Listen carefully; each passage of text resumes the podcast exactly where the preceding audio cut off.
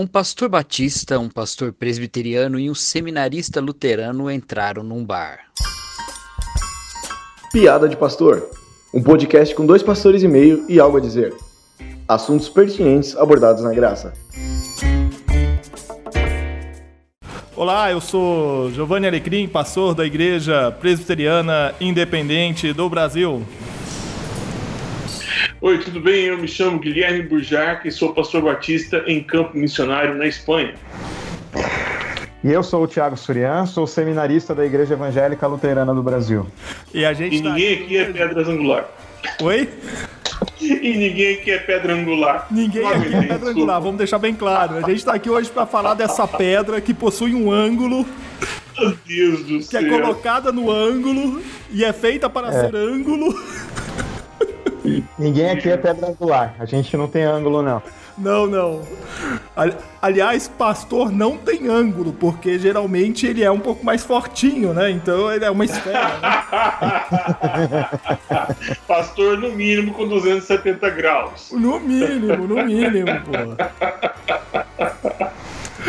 Gente, falando em piada de pastor, eu tô vendo aqui alguns, algumas piadas bem, bem, bem legais aqui pra gente contar. Ah, Ah, ótimo.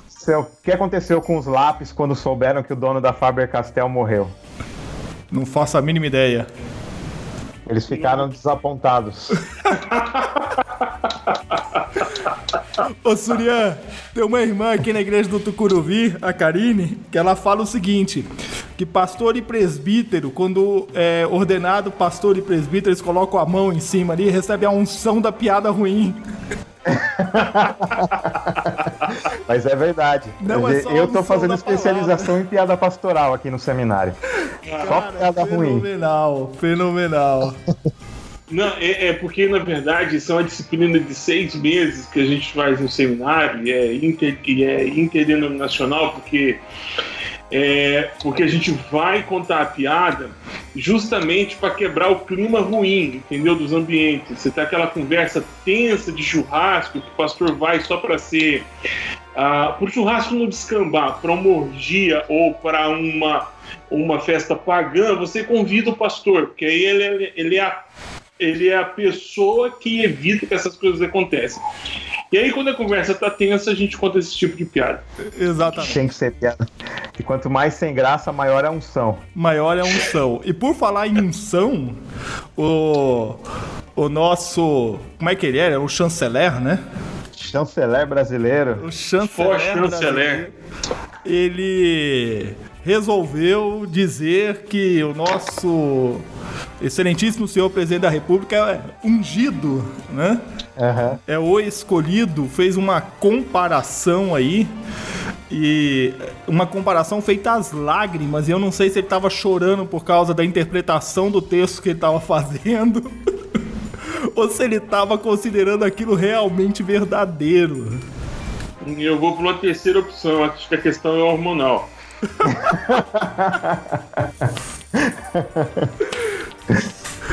Ai, ai. Não, o que que foi aquilo, bicho? Vocês sabem sabem que eu vim, eu vim, fui almoçar em casa, né, moro aqui perto da igreja, aí eu vim, vim da- de casa pra cá e, e vim pensando, né, falei assim, meu, o, o que será assim que... é, ele deu essa declaração tem uns dois dias, né? E eu não vi, assim, um pastor, cara, daqueles que fizeram campanha pela eleição do Bolsonaro, sabe? Que, que chamou quem não vota no Bolsonaro de pastor de Satanás. Eu não sei se vocês receberam essa, essa alcunha, mas eu ouvi mais de uma Nossa. vez, né? Que É, eu não. apoiava ho- Hoje mesmo eu já fui xingado por ser esquerdista. É. Pessoal, ou ou Eu- seja, eu não vi um desses caras vir a público falar assim: não, o chanceler errou. Não, olha só, ele estava usando uma comparação de figura de linguagem. Nem defender, nem, nem atacar. Parece que a Ah, eu questão quero- política eu tá quero cristã, né? Eu- cadê o pessoal ah. da cosmovisão cristã É? que fala tanto de, de política, de honestidade, Exatamente. de não misturar as coisas e, e cadê eles agora, né? Ah, alguém tirou a chave da Torre de Marfim. Parece que a, a idolatria ao Estado não, não é mais pecado agora, né? Era Não. pecado no, no outro governo. Agora nesse governo não tem pecado, não é pecado mais. Lastrar à muito vontade. difícil, muito difícil, porque eu acho que o sinal de internet da Torre de Marfim deve ter caído. É. O que, o que eu, eu quero confessar um hobby estranho. É, por exemplo, eu, eu, eu gosto de ficar vendo comentários. Uhum. E É estranho mesmo esse hobby. é, Não, é estranho. E o, e o Iago fez um, um- um comentário a respeito disso. E, assim, eu não sei se chegou o container da China com tecidos novos, porque o que foi de uma passação de pano em cima dessa fala do Ernesto, dizendo que a fala dele foi encontrada fora de contexto. Não, fora de contexto tá tudo, inclusive ele e esse governo. Mas, assim, eu, eu prefiro quando ele inventa, tipo, de pegar as quatro estações do Legião Urbana e fazer uma citação a partir de lá. Eu- eu acho que ele, ele erra menos.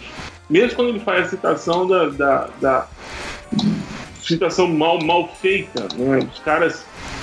A passação de pano foi muito divertida, viu? Foi muito divertida. Muito divertida. O cara começa dizendo, parafraseando os. é, Não, é, quero fazer uma citação dos evangelhos. E aí, em momento nenhum, ele cita o evangelho. E não tem corte na, na fala. E eu vejo os caras passando pano para aquilo que ele está falando. É muito triste ouvir isso. Só para localizar o ouvinte, ah, no dia, deixa eu ver que, que dia que foi, dia 3 de maio, o chanceler brasileiro, o Ernesto Araújo, ele comparou o Bolsonaro a Jesus Cristo. Ele falou que ele eh, chorou falando de, do Bolsonaro e disse que ah, ele era a pedra angular que as pessoas rejeitaram, que a mídia rejeitou, que o pessoal rejeitou. E diz que ele que vai ser a pedra angular do novo Brasil, tá fundando um novo Brasil. Essa comparação. Afundando ou fundando? Tá fundando, fun- segundo ele, fundando, né? É, é, a, gente já, a gente já lê afundando. É, e a gente tá, tá se rachando com isso, tá achando isso engraçado pra caramba, porque isso não tem nada a ver com, com, com Jesus, né? Nada. Nada a ver. Nada a ver. Não, e é incrível porque o Marcos Feliciano, que agora é, é o seguidor do astrólogo, do astrólogo é, da Boca Suja, ele, ele, ele disse um tempo atrás, isso foi, poxa, foi matéria aí, no Twitter repercutiu, que o John Lennon morreu pelo mesmo, pelo, pela mesma, pelo mesmo problema, né? Que Aham. achou que era Jesus Cristo. Bom, eu fico assim, às vezes pensando, meu Deus, será que ele tá certo? E se ele tiver? E tento não esboçar um sorriso, Olha, se ele é- tiver certo. assim, a gente começa a olhar toda essa essa declaração, né, do do Ernesto, e aí hoje pela manhã, passeando pelo Twitter, dando uma olhada lá no eu, eu não sigo nenhum deles, mas eles sempre aparecem, né? O pessoal da, da retweet, ou para criticar, ou para apoiar. E aí você vê a- as declarações né, do Carlos Bolsonaro, que é, esquece que é vereador né, do Rio de Janeiro e, e ele, o mandato dele é de filho do presidente agora. Aham. Então ele- você vê as declarações dele e você percebe que essa loucura, né? Não é uma loucura apenas do, do Ernesto, né? Aham. É uma alucinação coletiva dessa questão toda aí, cara. É, Eu fico impressionado, impressionado das pessoas acharem que de fato o presidente da República é o salvador da pátria, sendo que nós vivemos num país onde o sistema de governo é a República Federativa de Coalizão. É, de acordos, né? De eu, acordos. eu me lembro que no dia da eleição do segundo turno, é, do, do segundo turno, eu escrevi um texto no, no Facebook e nunca tive tanto, tanto, tanta repercussão como um texto desse, em que eu havia dito para os caras que não tinha como é, o Bolsonaro fazer um bom governo se ele não fizesse um acordo com o Congresso. Então, se ele não fizer acordo com o Centrão, ele não vai conseguir. Isso, isso em qualquer. É porque a, a Constituição brasileira ela, ela criou uma aberração. Você tinha, de, você tinha de um lado os caras que queriam o parlamentarismo, quer dizer, criaram um, um sistema de governo onde, o- onde o parlamento tem muita força e deixaram para decidir isso um tempo depois. com ah, com as com as com a, aquela ai, fugiu agora o nome Com o plebiscito. Com, um plebiscito para saber que tipo que ia ser. Isso. Então, por exemplo, é, em muitos países com esse regime, o presidente ganha, mas não leva. Exato. Porque ele não, não conseguiu fazer o número de deputados que, que, que vai dar sustentação para o seu governo. Então, é, é, ganhou, mas não levou. O que acontece, que foi acontecer agora, por exemplo, aqui na Espanha, é que a esquerda teve uma vitória avassaladora, a direita tradicional, que era o PP, perdeu muitas, muitas vagas. A extrema-direita está ressurgindo no mundo todo, aqui na Europa não é diferente, aqui também na Espanha não é diferente. E, e, e o Bolsonaro foi eleito com um PSL que é forte, mas que não é partido. Porque o, o PSL é um, é um, é um é um lotação que passou na rua e falou: gente, estamos indo para Brasília, quem vai? E foi entrando gente de todo tipo e não tem, não tem uma colisão, coalizão, tem colisão até demais no partido. Então não tem como governar o Brasil. Eu, eu não, não vejo que esse, é, torcendo para chegarmos ao final dos quatro anos. É, quando terminou o, o, primeiro turno da eleição, que eu olhei a composição da Câmara Federal, já ficou bem claro: o PSL tem a, tem a maior bancada. No entanto, é, o que ele tem de maior bancada, é, acho que é um quarto ou um terço do que, do que é necessário para as aprovações mais leves, né? É, Sim. E aí ele não, não conseguiria governar. Ele precisaria fazer pactos. Quando começou a anunciar os primeiros nomes, e esses primeiros nomes do gabinete do Bolsonaro, depois do segundo turno, começou a surgir gente do, do Democratas, a gente já soube para quem que ele vendeu a alma para governar, né? Ele vendeu a alma para hum. Democratas. Só que o próprio Democratas quanto o PSL, é, o PSL, o Bojac já falou aí, o Democratas é muito diferente, né? Então, a bagunça, cara. Foi... Não, e o, e o Rodrigo, né? O Rodrigo Aspas Rodrigo Botafogo. Maia. É. o Rodrigo Aspas Botafogo Maia, ele já, já deixou claro que, que ele tem lá os pedidos de impeachment, né? O AB já tem um pedido de impeachment no STF. Ele tem já o pedido, alguns pedidos de impeachment para o Bolsonaro e só, só, só, só se ele quiser fazer o circo pegar fogo, é só sentar com os generais. É isso que, que eu acho interessante, porque é, quando foi o governo Temer, antes, antes do, do, do, do impeachment da Dilma, o Temer fez um congresso com o MDB, mudaram de nome, aquela coisa toda, e, fiz, e soltaram, um, soltaram um manifesto chamado é, Ponte para o Futuro. É, que, na verdade foi uma pinguela, né?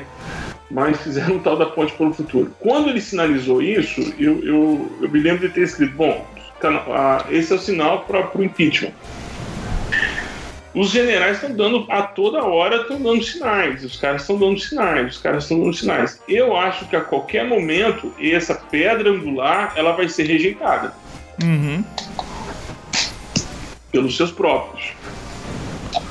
A própria bancada evangélica já, já deu alguns recuos né, em relação a, ao Bolsonaro, né? Uhum. É, a bancada evangélica é incrível, né? Como eles são em si mesmados, assim. Uhum. Eles não têm compromisso com, com nada, eles só têm compromisso com eles, com eles mesmos. E se o, o, o atual presidente não, não andar, não dançar conforme a música deles, ele vai rodar Infelizmente, é, é, é, é, o poder que, que os reformadores viviam falando para não ter, né? A igreja está mandando no Estado, né? Então, a bancada evangélica tem uma influência enorme né, nos rumos do país e, e o país não está melhorando, né? Eu lembro quando, nos anos 90, que eu ouvia muito aquele discurso: o Brasil é do Senhor Jesus, povo de Deus, declare isso. Uhum. E acreditava-se que quando chegassem os evangélicos na, na política, o Brasil ia melhorar, ia ser um um país de primeiro mundo. E não é isso que acontece, né? É, pelo contrário. Agora a gente está tendo cortes na educação, hospitais universitários vão fechar, a gente vai morrer e, e eles estão não estão nem aí. O importante é que não cobrem impostos de igreja e sigam regras dele lá, deles lá e pronto, acabou. Aí eles dão apoio, não, não tem nenhuma voz profética com relação aos males da administração, né? É... Eu ouvi de uma. Ah, perdão. Eu, não, é eu, eu vi de um amigo dizendo que a CNBB está só com o saquinho de pipoca na mão. a Conferência uhum. Nacional dos Bispos do Brasil, porque se esse governo der errado, é um governo com presidente é católico, grande parte dos generais ou são ateus ou são católicos, de confissão a, a, católica. Se esse governo der errado, a fatura vai vir para os evangélicos, nunca mais. E, e é interessante porque a, a, bancada evangélica, a bancada evangélica, ela é, ela é um, um arremedo do que deveria ser uma frente parlamentar é, plural ou, ou, ou ampla no, no, termo de segmento evangélico, mas ela parece ser uma extensão do que ocorre aí no sul todo ano do, dos Gedeões. Ah, os Gedeões, é parece ser uma extensão, sim. E, e, e assim, e sobra para todo mundo, porque eu já tentei encontrar essa foto, eu vi essa foto, eu não consegui achá-la mais, acho que eu ainda vou encontrá-la, numa reunião da Ana Júri, é, que a Associação Nacional de Juristas Evangélicos, acho que é isso é, é o que significa. É, Anajuro, alguma coisa assim, Anajuri. É, o, no, no impeachment da Dilma, Nessa reunião estava Silas Malafaia, Marcos Feliciano e Augusto Nicodemos. Quer dizer, é, os históricos também têm participação né, na construção dos desmandos que nós estamos tendo por aí. De garantias, garantias. Não é garantia da esquerda, gente, pelo amor de Deus. Garantia dos trabalhadores é uma luta, é uma luta de todo cristão por dividir Quer dizer, é, é, é, questão do direito, do direito. E esses caras estão ajudando a desconstruir todo um sistema de proteção aos trabalhadores, inclusive pastores históricos. Uhum. É complicado, né? Então é tem um livro, é tem um livro muito bom. Oi? É exatamente isso que eu lembro, essa última fala do Burjac. Os pastores históricos que se referiam referiram a mim, me chamando de pastor de Satanás, porque eu não apoiei Bolsonaro, eles estão calados diante dessa declaração do Ernesto. Uhum. Eles estão calados. E eu tô só esperando encontrar pessoalmente para chamar de covarde. Porque uhum. são covardes. É. E são. E são. É muitos deles né? são não, não é, é, muito complicado, porque, é, por exemplo, eu, eu, a gente acaba sofrendo muita retaliação por conta do posicionamento político. Dizer, eu, eu, sou, eu sou favorável a um, a um Estado de Direito pleno. E quando você fala sobre o Estado de Direito hoje, você está falando sobre a condenação do Lula. Hoje é, mas amanhã pode ser outra coisa. Amanhã pode ser, por exemplo, de um bispo Amanhã pode ser, por exemplo, de um, de um presidente de um sínodo, por exemplo. Por exemplo. Hum. Então a gente não pode simplesmente achar que o Estado de Direito está atrelado é, univitalino com, com o Lula, mas é a defesa do Estado de Direito. Bom, mas de qualquer forma, quando saiu essa declaração do Ernesto, comparando Bolsonaro a uma pedra angular, comparando Bolsonaro como um Messias que foi rejeitado pelo seu povo, é, é, o, o, esse silêncio desse mesmo grupo que se levanta pra, é, é, é assustador, é vergonhoso, quiçá não seja pecaminoso. Eu lembro quando falaram que o Lula, compararam o Lula ao apóstolo Paulo. Hum esses pregadores que hoje estão em silêncio, eles se levantaram falando que quem apoia isso é secularizado, não é cristão de verdade e tudo mais. Ó, eu particularmente eu não apoio o Lula, não, não, não tenho, é, eu, eu acho tenho minhas convicções sobre ele, tenho minhas ideias sobre ele, mas eu acho que não vem ao caso aqui. Eu não, não apoio.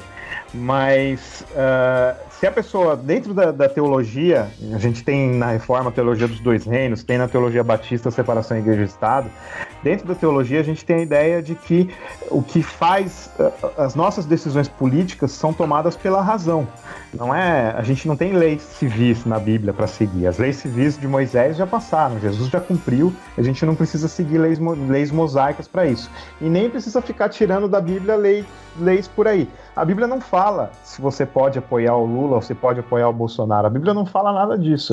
Então, se você quer apoiar, apoie dentro de uma razão, dentro de um, de um motivo para isso. Agora, a Bíblia também é clara com relação a, a, a não se tirar do direito do pobre para para defender os ricos, né?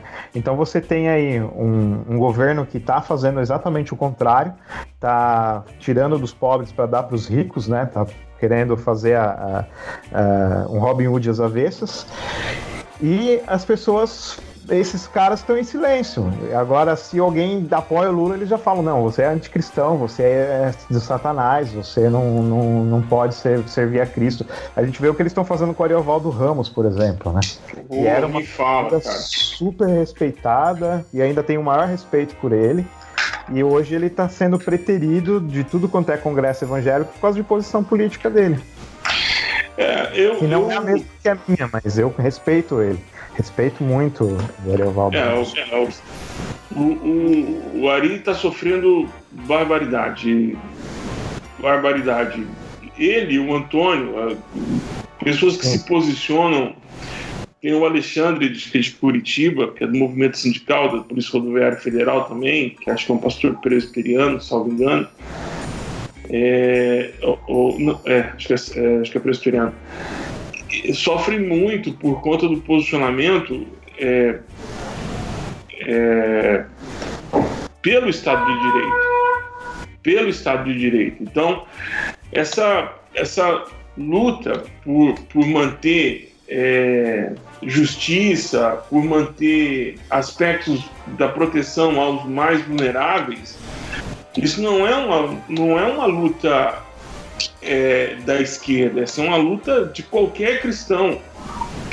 Quando eu encontro com, com um irmão e, me, me, chama de esquerda, esquerdista, aquela coisa toda, eu, eu pergunto, irmão, me diz o seguinte: você, que solução que você tem para o pobre?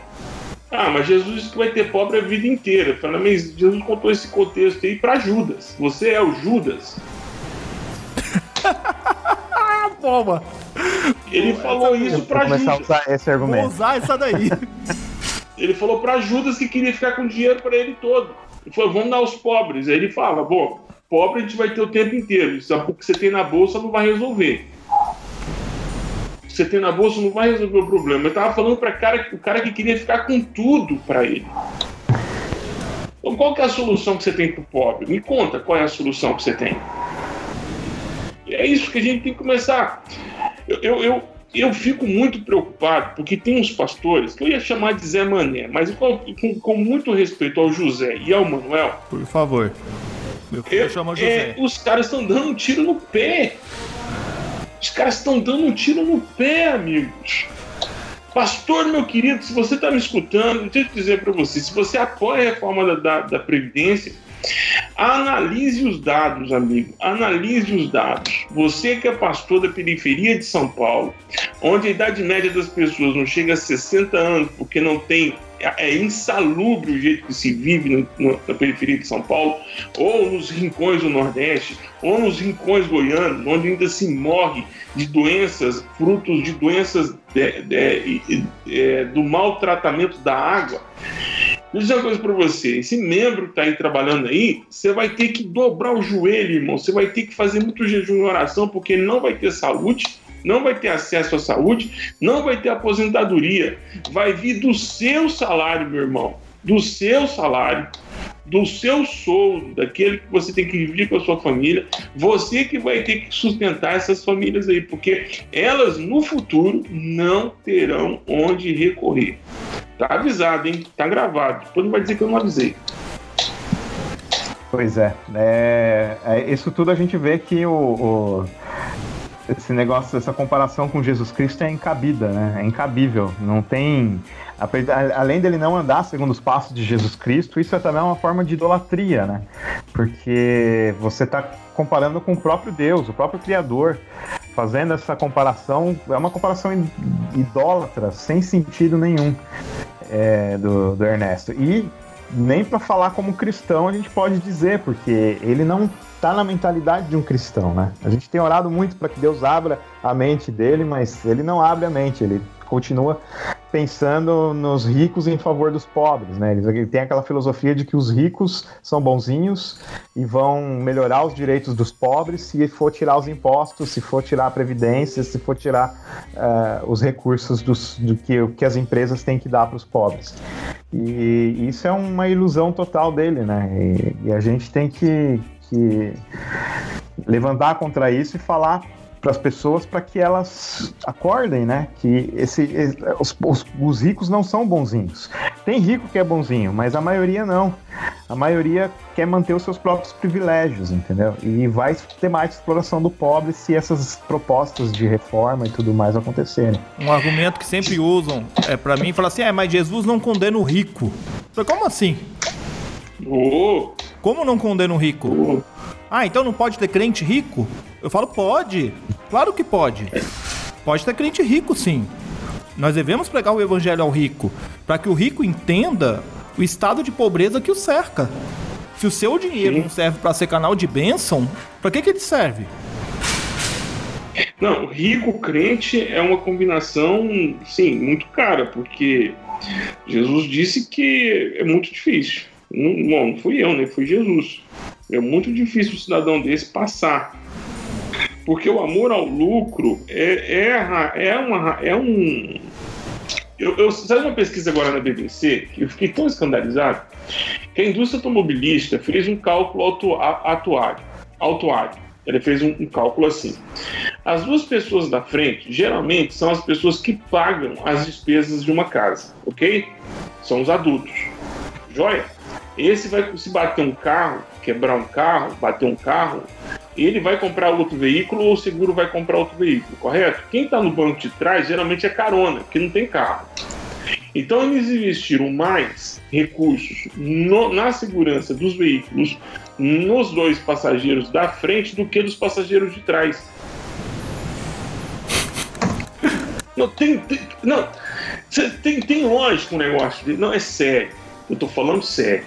Tá? Eu, eu, eu tô. Eu, tá, então, eu tuitei esse negócio. Da BBC saiu isso. Os caras calcularam que as duas pessoas da frente são chefes de família. Ou é o marido a esposa, ou a esposa o marido, ou, ou, ou, atrás é quem não paga, é quem não vai comprar o carro, é quem não está pagando o seguro. Então, se morreu, não é prejuízo para gente. Então, vamos manter vivo quem pode comprar outro carro. Essa é a lógica do capital. Essa é a lógica. E o, é por isso que Jesus diz que esses caras correm um é grande risco de, de, de serem salvos. é mais complicado ser salvo esses caras. Eles não vão ser. É difícil, não foi Jesus. Foi Jesus que falou. E a gente tem que deixar claro aqui que a gente não, não tá condenando o rico ao inferno. A gente só está dizendo não, eu não. o, o rico, se o coração dele tiver colocado no dinheiro, ele não está com o coração colocado no Senhor.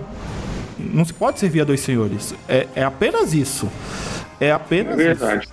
E na hora que eu vejo o Ernesto Araújo dizendo tudo que ele disse, dizendo, comparando o Bolsonaro a Jesus, colocando o Bolsonaro no pé de igualdade de Jesus, que é isso que ele fez ali, colocando o Bolsonaro em pé de igualdade com Jesus, e na hora que eu ouço o silêncio dos pastores que apoiam Bolsonaro, tudo isso me leva a crer que há um amor ao poder maior do que o amor a Cristo.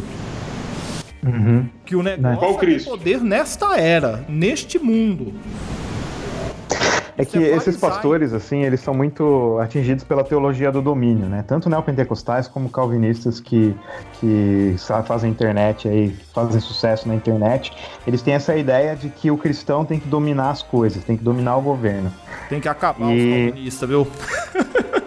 É. Falo com propriedade, hein? Lugar de fala. O pessoal tem essa ideia de que o cristão. Só que assim, eles têm uma ideia muito institucional. O cristão, você você junta as instituições, igreja e Estado. A igreja domina sobre o Estado porque a igreja é a, a, a casa de Deus na Terra. Isso foi o que os romanos tiveram da ideia na Idade Média de, de, da igreja dominar o Estado e a gente viu o problemão que foi, não, não deu certo. Isso nunca deu certo. E ah, tanto que Roma, numa das cruzadas, atacou Constantinopla lá dos, dos ortodoxos. Os ortodoxos ficaram tão enfraquecidos que eles perderam para os muçulmanos e até hoje você tem, eles não podem fazer mais culto na, na igreja de Santa Sofia, que lá, na, lá em Istambul, onde era Constantinopla, porque os católicos enfraqueceram eles e eles perderam o mundo muçulmano. Então você tem o cristão, ele, ele quando ele acha que ele domina, ele volta contra si mesmo. É o que a gente vê, por exemplo, hoje pastores que falam que quem é de esquerda não pode ser cristão, não, que esquerda e cristianismo não, não combinam ou até aqueles que falam que, que, direita também não pode ser cristão também. Essas pessoas acabam tendo uma visão de domínio do, das instituições, não de, de serviço. O que Jesus ensinou, o que a Bíblia ensina, é serviço. A gente tem que servir as pessoas através das instituições. Se, se você tem um governante cristão, o governante cristão deveria servir. Não, o que, que eu posso fazer para servir as pessoas? O que, que eu posso fazer para melhorar a qualidade de vida das pessoas? Não pensar em si mesmo e seu projeto de poder, né? Não pensar em si mesmo com seus amigos aí generais, com seus amigos militares, seus amigos empresários. Não tem que governar para amigos, tem que governar para todos todos devem, devem ser servidos pelo governante cristão. Agora, o que a gente tem aí, essa bancada evangélica e esse pessoal que, que esses pastores que, que apoiam esse tipo de coisa, é a teologia do domínio. Não, nós vamos dominar, a gente não vai servir. Eles que têm que servir a gente, porque a gente é cristão e a gente é o, é o poderoso aqui na Terra, é o predestinado, o escolhido, o, o que Mas vai... é, é, uma, é uma guerra estúpida essa do domínio, porque é, vamos lá. São 63, 65% de católicos no, no, no Brasil hoje. Vamos, vamos, colocar aí 60, vamos colocar 60 para. E são 40% de outras religiões. Dessas aí, uns 30% vão colocar, vamos colocar por, por baixo, uns 30, por, por alto, sei lá, uns 30% são protestantes, ou são de linha, linha, linha evangélica. Cara, o catolicismo, o catolicismo, se o catolicismo tivesse 20% da população brasileira, fosse o inverso, ainda assim seria mais forte do que os evangélicos. Porque 20% é maior do que 30% fragmentado. Nós somos totalmente fragmentados. Nós não temos um papa, nós não temos uma, um centro, nós não temos um credo único, nós não temos uma doutrina única, nós não temos um ponto de partida. O ponto de partida talvez seja a Bíblia. E nós somos minoria no Brasil. Que guerra estúpida que nós estamos travando. Por isso que esse amigo disse: olha, a CNBB comprou um balde de pipoca e está assistindo ver a derrocada dos evangélicos. Porque o que, que vai acontecer, no meu ponto de vista? Eu creio que agora, nesse próximo censo, se houver censo, e se não for fraudado, o número de evangélicos não denominacionais vai ser maior do que o número, o número de muitas denominações. Depois, depois disso, depois de não denominação, o primeiro passo é declarar-se não cristão. É assim que está acontecendo com os Estados Unidos. Uhum. Ou vocês, vocês pensam assim também? Porque quando eu comparo, o Ernesto vem e compara o, o, o, Jair Messias como Messias que vai refundar o Brasil.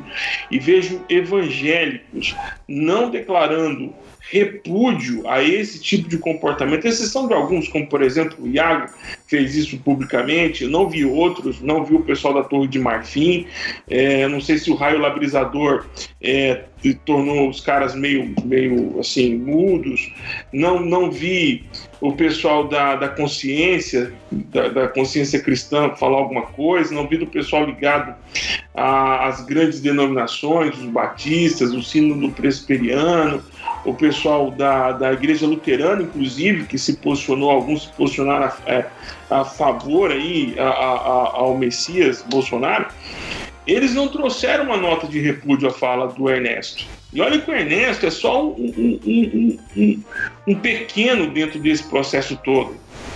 essa questão agora, por exemplo, da Venezuela, ele, ele, perdeu, perdeu muito, porque as informações que ele trouxe dos Estados Unidos não bateram com as informações da inteligência militar e, e o grupo do Olavo batendo com, com o grupo dos militares. Então, crer que Jair Messias é, é o, o, Messias que vai refundar o Brasil me, me, dá, me dá medo, porque os brasileiros evangélicos, eles, pelo amor de Deus, pelo menos os históricos, sabem que não há outro Jesus. O que, o que acontece, Burjac, aí, o que eu acho que vai acontecer vai ser o seguinte: é, a coisa vai degringolar, vai degringolar. O, esses evangélicos todos que gritaram apoio a Bolsonaro e apontaram Bolsonaro como escolhido de Deus para a presidência, é, quando degringolar, vão dizer que ele traiu a Cristo, renegou o evangelho, aí vão ressuscitar a foto dele com a imagem da, da Aparecida de fundo, sabe? Vão ressuscitar uhum. as fotos dele. É, vão falar, agora não tem mais nada a ver com isso, não. É, é verdade, e aí eles vão é. tirar o, cor, é. o, corpo fora. Só que na hora que eles tirarem o corpo fora, eles vão tirar o corpo fora pra turma deles. Pro curral Sim. deles. Porque para a sociedade é o que a CNBB aí tá fazendo, cara. A CNBB tá assistindo comendo pipoca porque sabe que para a imensa maioria da sociedade vai ser só a confirmação do quão irresponsável é essa turma. Isso está produzindo secularismo, que nem o Bujar que Exato. mencionou. No mundo inteiro, a, gente tinha, um, o, por exemplo, na, nos países nórdicos, o, você tem um maior número de pessoas hoje em dia sem religião. Lá são países luteranos, de história luterana, né? E aí você teve um pietismo muito forte nesses países nórdicos, que era extremamente puritano e legalista. E, e aí o que aconteceu? Esse tanto de legalismo, que é o que a gente vê hoje na igreja evangélica brasileira, acabou afastando as pessoas da fé. Elas olham a fé como uma coisa negativa. Por mais que hoje em dia a igreja lá esteja mais liberal, esteja mais. É, é, não, esteja, não esteja mais da, puritana como era antes, mas até os anos 90 eles eram bem puritanos. E é essa imagem que pegou. E até hoje não se consegue consertar essa imagem. Os, os, os, que deixaram a igreja ensinam seus filhos que a igreja é má, que a igreja é um, um lugar de misoginia, de, de, de, violência contra o próximo, é um lugar mau. E os jovens crescem achando que a igreja é um lugar mau. E é isso que vai acontecer no Brasil se a igreja não tomar cuidado, porque ela está muito legalista, muito puritana, criando regras, muito inventando regras, e as pessoas vão vão perdendo a fé. Elas vão achando que o cristianismo é uma coisa ruim, em vez de, de ver no cristianismo uma coisa boa. E é triste isso, porque é, a geração que os meus filhos vão, vão, vão pegar a idade madura deles é essa, é que vem agora.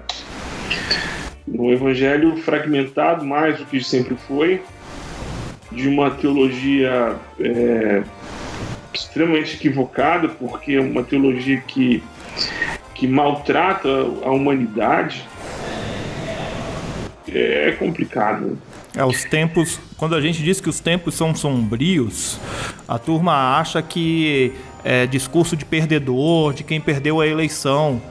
Nós perdemos a eleição é. mesmo, mas nós não perdemos a eleição porque eu, é, é, eu apoiei candidato A ou candidato B. Nós perdemos a eleição porque dentre os piores, nós elegemos o pior.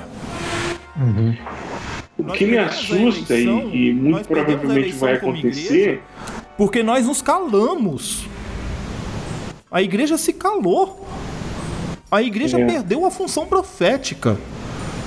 São é. poucos aqueles que levantam a voz para pôr o dedo na cara da esquerda e da direita. Essa dicotomia, é. Essa dicotomia que insistem em colocar na nossa nação e que só traz prejuízo para o reino de Deus. É, eu acho que é bom apontar isso, porque, por exemplo, a, a, a, o pessoal da Teologia da Libertação, eles, é, durante o governo, os governos do PT, eles ficaram calados, eles não Exatamente. denunciaram as injustiças. Não. E isso, e isso acabou tirando a credibilidade, a credibilidade deles. Hoje o povo não Exatamente. acredita mais neles, porque você tinha muitas injustiças também no governo do PT e, e eles não falaram nada, eles ficavam Quando calados. veio, Eram- quando veio o mensalão, quando veio o mensalão, essa turma se calou. Bando de covarde. Aham. Tão Sim. covarde quanto esses evangélicos de hoje. Não, você não ouvia mais falar em teologia da libertação, praticamente. Você e, com e- só. e com essa minha declaração agora, eu acabo de bugar. Acabo de bugar a mente de todo mundo que acha que eu sou esquerdista.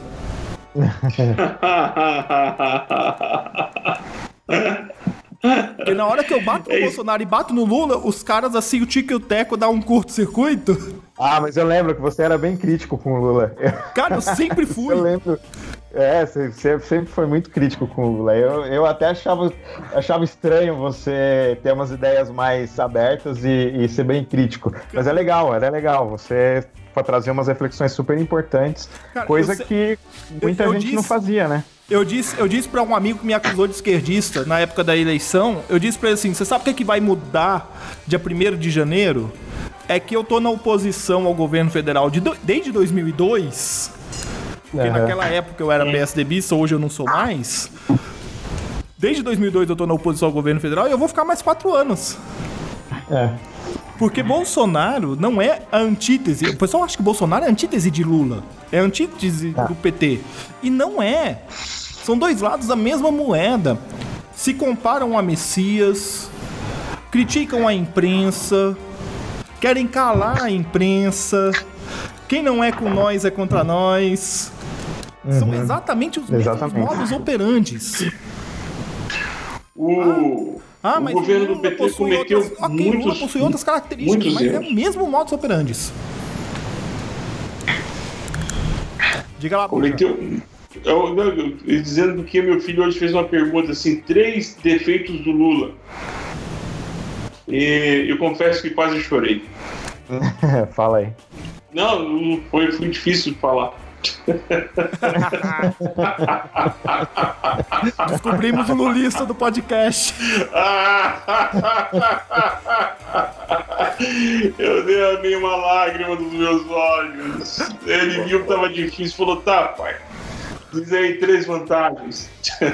Ô, ô Burja, a gente acaba de bugar de novo a mente deles, porque como assim tem dois, tem só um lulista nesse podcast? Os outros dois não são? Olha, eu, confesso que quando Lula foi eleito em 2002, eu chorei. Eu chorei, eu gritei o povo no poder. E foi, foi um erro, porque o PT cometeu muitos erros. O PT não é um, o PT, o PT não é um partido, o PT são vários partidos dentro dele, são muitas são muitas ah, as correntes dentro do PT. Você tem as correntes mais à esquerda, você tem as correntes mais liberais, você tem no PT infiltrados, tem um monte de gente do PT. Mas eu, eu, eu, eu na verdade, eu, não é que eu protejo ou. eh, eu votei sempre no PT. Sempre votei no PT, sempre pedi voto pro PT.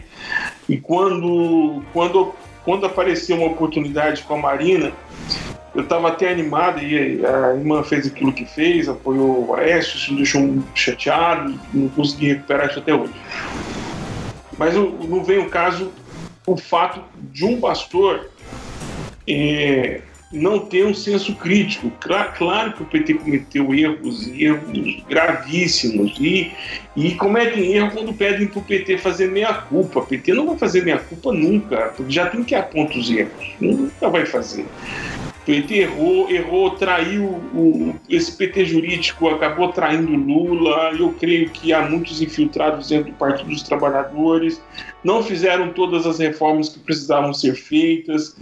O Bradesco nunca lucrou tanto como lucrou com, com o Itaú. Isso foi um erro. Do, lucrou tanto quando lucrou, lucrou o Itaú. O PT também esqueceu de, de, de resolver ou dar, fazer uma ponte, construir uma ponte para mudanças das conjunturas brasileiras. Nós estamos nessa fragilidade toda porque o governo do PT errou.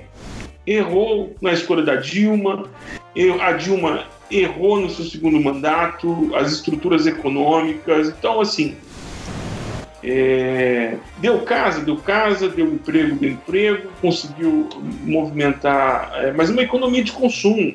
Isso tem um, um certo limite. E não dá para ir mais além do que, do que, do que foi feito. Mas, contudo, porém, todavia, entretanto, destacar dois pontos. É, não dá para votar num cara como Jair Messias Bolsonaro. Então, aí o que eu vejo, Burjac, é o seguinte: é... Lula, Lula era um mito. Sim. E como mito, você, para você desconstruir o mito, é um trabalho muito grande. O muito grande. É, só que por outro lado, quando você tem um mito tão pungente quanto Lula, quem é oposição vai querer ter o seu mito. Só que a resposta Sim. que deram foi Bolsonaro. E quando é. deram essa resposta Bolsonaro, porque ele fala errado, então lembra o povo, ele é um cara que fala mesmo, entendeu? Não tem papas na língua, então ele entrega mesmo, ele fala, ele é autêntico por causa disso, venderam essa imagem, construíram essa imagem nos últimos 12 anos dele, estavam construindo um novo mito estavam erguendo um novo mito para o brasileiro. Acontece que esse mito que foi erguido aí, ele é um mito de areia. O vento tá batendo e tá desmontando. E Sim. Eu, e eu fico assim profundamente preocupado em saber que a resposta que a direita e a extrema direita tem para os problemas do país são pessoas como o ministro da Educação, como Ernesto Araújo, chanceler, como Paulo Guedes na economia. É essa a resposta? É isso que eles têm de proposta para o país? Ó, eu já esses, esses caras, esses caras eles não têm, eles não têm assim. respostas assim. porque as ele tem respostas, mas as perguntas que estão sendo feitas são, são outras. São outras. É, é, realmente lamentável. Lamentável. E eu não estou aqui criticando o governo Bolsonaro e com isso automaticamente elogiando os últimos três presidentes da República. De maneira. Não, não dá para fazer isso. De maneira. Não dá para fazer isso. Não dá para fazer isso, porque se a gente fizer isso, a gente está agindo com, da, com o mesmo com o mesmo tic-tac das análises que a gente vê por aí. Exato. Você tem que ver programa de governo. E não um tem... programa de governo vale, por exemplo, alguém falar que o programa de governo é, da saúde do Fernando Henrique, em que atingiu uma área específica, que foi a questão dos genéricos, foi ruim, um, é louco. Louco. É louco, não, é, funcionou. Mas se isso daí elogiar o Paulo Renato como ministro da Educação também é louco. Também. Ele praticamente sucateou todas as universidades federais do Brasil. Também. Também. É louco. Aí, então tem, a gente tem que saber pontuar programas de governo. Então não, não é jogar a criança com a água, com a água toda. É jogar, como é que fala? A água suja bacia, com a criança. Jogar água suja e a criança junto, né? Não dá. Quer dizer, tem, por exemplo, vou, vou fazer um negócio aqui posso me arrepender no futuro. A Damares, a, a irmã Damares, ela levou para dentro do governo um cara formidável. Eu só espero que ele termine formidável. O Igor Shimura, que trabalha com as etnias. O Igor trabalha com ciganos no Brasil. Levou lá para dentro o Igor Shimura, é um cara formidável. Conheço o Igor. É um cara leal, é um cara honesto, um cara cristão. Então, pontualmente, alguma coisa lá dentro do governo funciona. Pontualmente, alguma coisa funciona. Então, eu não vou jogar o governo Jair Bolsonaro todo fora. Não. Não posso fazer isso. É a questão de análise, uma análise sem ser o tique e o teco. Não, não, é, não é uma análise. No âmbito econômico, o, o, Bolsonaro acabou de, de mandar um projeto aí fenomenal de desburocratização para micro, microempreendedor individual. Sim, Pô, isso foi Sim. fenomenal. Alguma coisa, né? Eu, eu até tuitei assim, na hora que eu, que eu retuitei essa matéria, até escrevi assim: agora eu vou bugar a cabeça de quem acha que eu só sei bater no Bolsonaro. Aí elogiei o cara. Porque foi isso. Não, cara. tem, tem algumas políticas que, que sim, são. é, Mas eu ia dizendo que. só- eu, só- eu queria só me despedir, porque eu preciso sair, Aham. é, dizendo o seguinte: meu maior medo, desde, desde do, do impeachment da Dilma, o meu maior medo é quando o PCC e as milícias resolverem dominar. Que uma vai encontrar com a outra. Então já começou um acerto de contas de novo na cidade de São Paulo, no estado de São Paulo, contra a polícia militar, principalmente o pessoal da ordem. Então a minha oração agora é que o Senhor venha proteger os policiais militares, os funcionários do estado, e gente, tem muito irmão e irmã trabalhando nesse negócio. E eu temo que o PCC, temo que as milícias resolvam tomar o Brasil para si. Que eles já têm parte, parte é deles. Mas eles, eles venham gostar do negócio. Porque tem uma máxima na, na liderança que é a seguinte, que a liderança não deixa vácuo. Se você não, se não tem alguém que, que coordena, o cachorro vai coordenar. Se não tem vozes de liderança dentro de uma família, quando eu falo vozes de lideranças, pelo amor de Deus, não agora vozes de liderança, alguém assume, até o cachorro assume.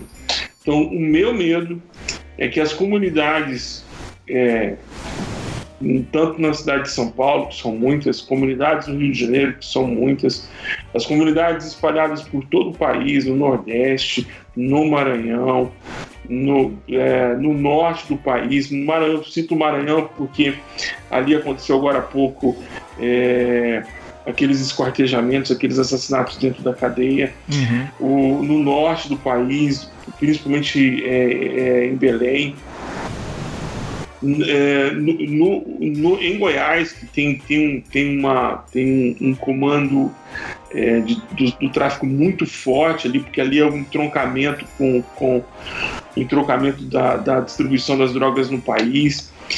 Então, o meu medo é que desses caras resolverem dominar o Brasil e nós não estamos preparados para isso. Pra, nós não estamos preparados para vivermos a experiência do México. Nós não estamos preparados. O Brasil tem 60 mil homicídios por ano, mas não tem um, tem um requinte de crueldade, mas não tem o requinte de crueldade que tem no México, por exemplo, onde o Estado e a milícia são a mesma coisa. O Estado e o narcotráfico são as mesmas pessoas. Eu Gente, temo E a gente já Isso- tem índices de morte de guerra civil, ponto. né? Já temos índices Sim. de morte de guerra civil. Então, Eu, eu morro de medo. Irmãos, essa é a minha única preocupação nessa briga entre o Lavo de Carvalho e os militares sobre um, sobre um vácuo, porque nós temos um ministro da Justiça que não tem postura, é um homem pequeno em todos os sentidos, tanto de estatura como, como de presença, é um homem pequeno, é um homem diminuído.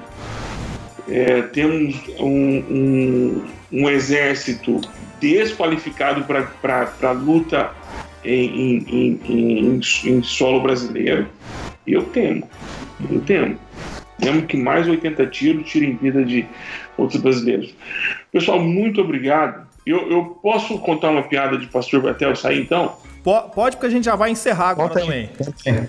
Ah, beleza. Então eu quero Viu, contar piada. só antes de encerrar, eu queria Ah. eh, mandar um abraço lá pro Rael Lehenbauer, acho que é assim que pronuncia o nome dele.